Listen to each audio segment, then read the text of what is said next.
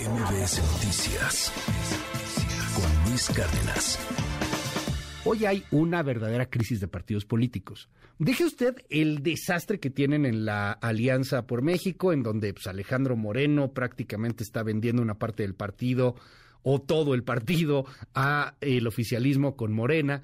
Deje usted lo que está pasando en el Senado esta semana también es muy interesante porque en una de esas logran convencer a los senadores del PRI que les faltan y modifican un poquito esta propuesta de reforma constitucional para dejar a los militares en la calle hasta el 2028 y se consolida el famosísimo primor. Deje usted la bronca que trae en la alianza, que vaya que es seria. Hay también una bronca y una bronca severa en Morena, en gobernación en la Fiscalía General de la República, por ejemplo. Todos estos cuadros en donde se están peleando también lo mismo, el poder, llegar a poder tener el hueso. Y tienes los moderados, y tienes los duros, y tienes los que todavía no se definen, y tienes los heteroflexibles, que pueden ser un día duros, otro día moderados y otro día lo que marque la corriente. ¿Es Rashabot frente a qué crisis de partidos, de, grupos políticos, de grupúsculos estamos? ¿Qué lees en todo esto entre la división del PRI, entre Morena, entre la coalición opositora, entre las patadas debajo de la mesa? Vaya tiempos los que estamos viviendo, querido Erra, te mando un gran abrazo.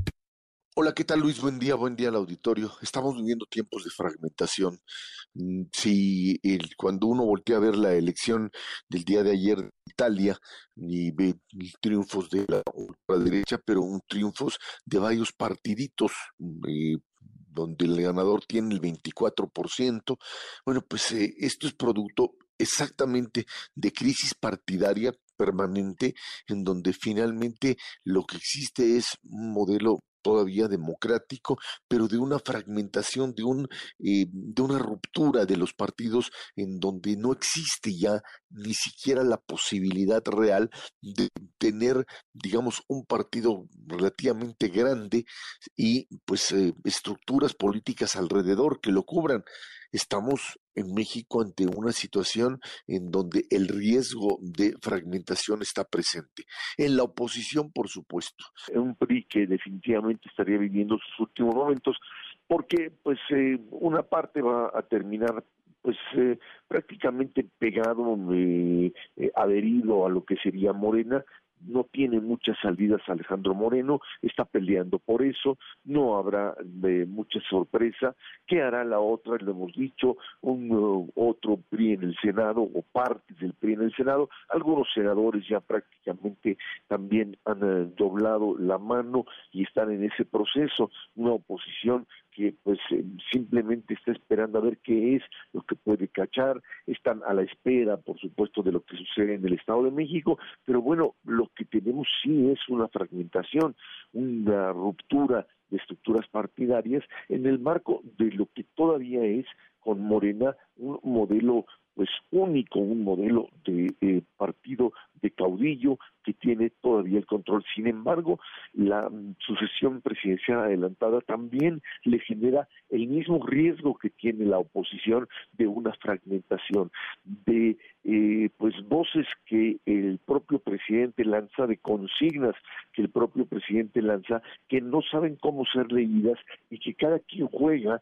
por sus propias cartas. Un enfrentamiento entre la Secretaría de Gobernación, entre Alejandro Encinas, que eh, pues se enfurece cuando se filtra a través de una eh, eh pues eh, reportera, una reportera que reforma Pedile Ramírez, pues suelta una, pues una información que se suponía estaba eh, controlada con respecto al tema Ayotzinapa, en donde aparecen prácticamente en, una forma sorpresiva lo que sería pues eh, el involucramiento del ejército no con muchas eh, pruebas que lo demuestran, pero sí en una visión totalmente distinta, en donde en lugar de que los estudiantes hayan sido incinerados, pues los asesinaron, los enterraron, luego los sacaron y en una imagen conspirativa en donde Peña Nieto y todos estaban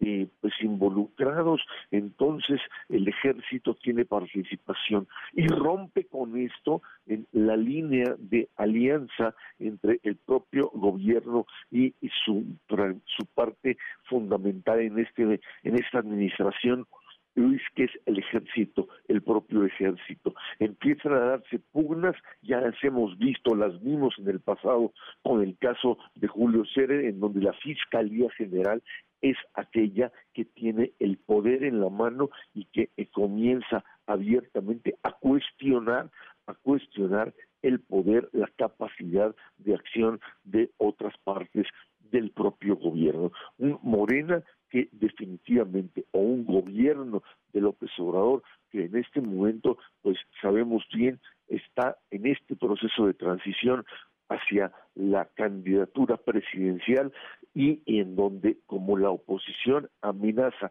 lo dice el propio Monreal, habrá ruptura, habrá pues eh, una especie de eh, posibilidad real de ver distintos candidatos. No nos sorprendamos si dentro de unos cinco, seis o siete meses, Luis, tanto en la oposición y en propio Morena empezamos a ver esta idea de pequeños partidos que terminen pues eh, haciendo de la democracia mexicana un modelo disfuncional y en donde pues a diferencia de Italia, que es un modelo parlamentario, en el caso mexicano, un presidencialismo que hasta hoy aparece como muy fuerte, termine por generar formas de ingobernabilidad mayores, cuando pues obviamente no en la boleta el caudillo, no aparezca López Obrador y los sucesores dentro de Morena y en la oposición terminen haciendo de la democracia mexicana una democracia de partidos terriblemente débiles,